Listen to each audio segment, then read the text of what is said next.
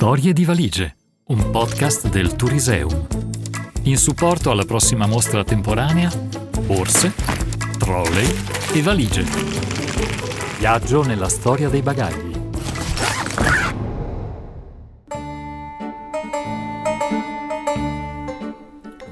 La storia che vi presentiamo oggi è nata con la collaborazione con la scuola FOS di Merano ed è stata scritta dalla studentessa Noemi Prünster. La mia valigia. Sono una persona che fa le valigie proprio all'ultimo momento e porto spesso troppo con me perché voglio essere preparata al meglio per ogni situazione, oppure semplicemente perché non riesco a decidere cosa portare con me.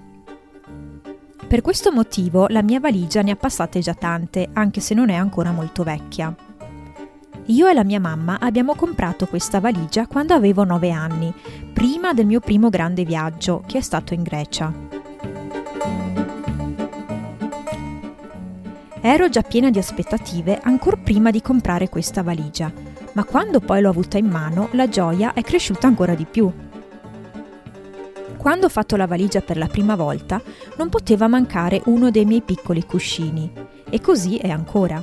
Se oggi viaggio da qualche parte con la mia valigia, devo sempre avere con me un cuscino. Naturalmente ci sono anche altre cose che devono essere messe in valigia ogni volta, ad esempio il mio make-up. Quando sono in vacanza prendo sempre un souvenir per avere un ricordo dei posti in cui sono stata. Per esempio ho comprato una collana in Grecia che ho ancora oggi. Spero che la mia valigia rimanga con me per molti anni a venire, in modo da poter collezionare altri meravigliosi ricordi con lei al mio fianco.